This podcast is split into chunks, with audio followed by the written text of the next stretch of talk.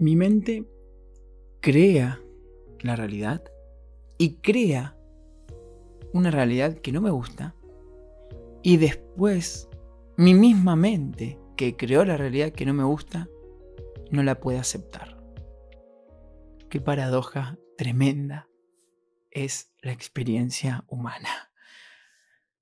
Creo el mundo a través de mis pensamientos y ese mundo que creo, yo soy el creador de ese mundo, lo rechazo y lo creo injusto, lo creo insuficiente, lo creo equivocado. Entonces cuando el creador cree que la criatura es errónea, el creador se siente erróneo, se siente insuficiente. Y ese proceso que te estoy describiendo sucede inconscientemente, creas o no creas.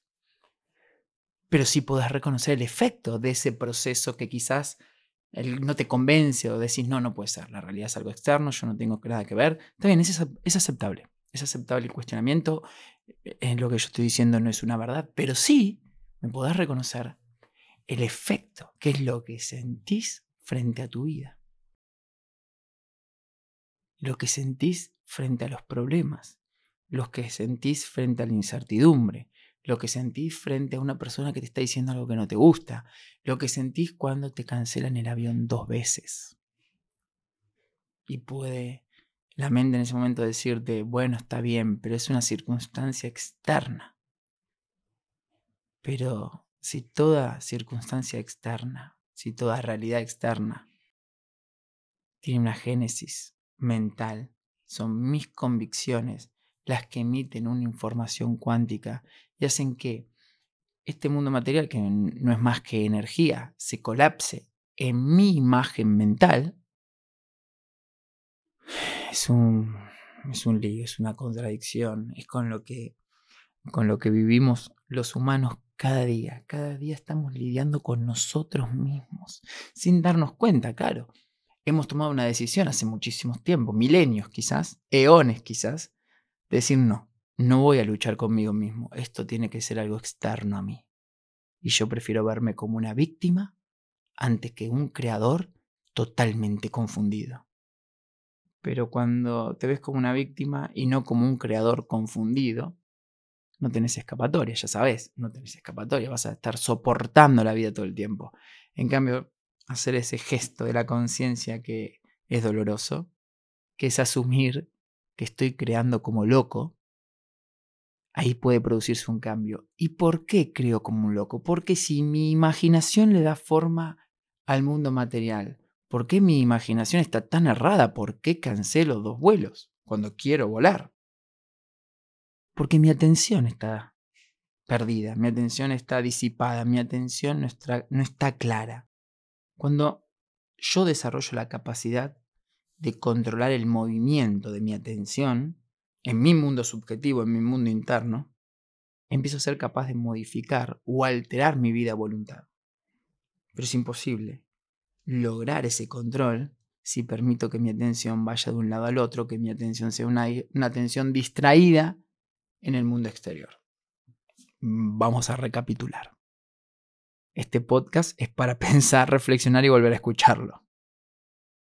Vamos a partir desde el modelo que yo creo a través de mi imaginación el mundo que le llamamos objetivo. Mi imaginación subjetiva crea el mundo objetivo. Me olvido que yo soy el que crea y me engancho con el resultado de mi creación. Me enrosco, me envuelvo en el problema sin reconocer que yo soy el que lo está creando. Es ahí cuando mi atención está puesta en el exterior y paso a modo supervivencia, paso a modo estrés y ya está. Cuando paso a modo estrés, supervivencia, me olvidé que soy el creador. Pero ¿qué pasaría si todos los días llevásemos voluntariamente nuestra atención del mundo objetivo y la enfocamos a nuestra atención en el mundo subjetivo, en lo que sí quiero vivir?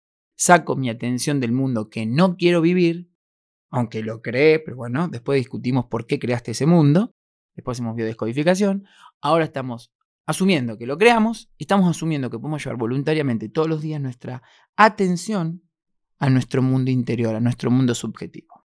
Para decirlo de otra forma, ¿Qué pasaría si todos los días te concentras en aquellos pensamientos, en aquellos estados de ánimo que creen deliberadamente, sí, sí, a voluntad, el mundo que querés vivir? Probablemente, en mi experiencia te digo que es así, se empiezan a borrar, empiezan a desaparecer los futuros de conflicto o de problemas y empiezan a aparecer futuros que tienen que ver con lo que yo sí quiero vivir. El día que vos, que tú, que ti, que todos nosotros consigamos controlar los movimientos de nuestra, de nuestra atención, que podamos llevar nuestra atención a nuestro mundo subjetivo, a nuestra imaginación, ese día nos convertimos en los dueños de nuestro destino. Repito, cuando logres dominar tu atención, cuando lleves tu atención a lo que sí querés vivir, te vas a convertir en el dueño de tu destino. En el libro Sé tu propio biodescodificador, pongo este ejercicio, el ejercicio de la visión correcta, y te lo explico. Si aún no tenés el libro Sé tu propio biodescodificador, es buen momento para entrar a Mercado Libre, para entrar a Amazon y conseguirlo. Sigo preguntándote, si ya no aceptamos más que las circunstancias y las condiciones externas se apoderen de nuestra atención y estamos constantemente llevando nuestra atención a lo que sí queremos, ¿cuánto crees que tardarías en crear la vida que sí deseas? Yo diría que hagas la prueba, que tengas un cuaderno y anotes día uno, pongo la atención en lo que sí quiero. Día dos, pongo la atención en lo que sí quiero y evalúa, tenés que ser tu propio científico, tu propia científica, de cuánto tarda tu mente subconsciente en crear en tu mundo aquello que sí querés. Y qué capacidad, qué nivel de atención tenés en aquello que sí querés. Si aumenta la atención en lo que sí querés, vas a aumentar o vas a reducir, en realidad vas a reducir el tiempo desde que se produce el deseo hasta que se manifiesta en la realidad. Yo creo que una vez que todos nosotros somos los que marcamos el rumbo de nuestra atención, tenemos resuelto el misterio de la creación, tenemos resuelto ese misterio inmemorable de quién está creando el mundo.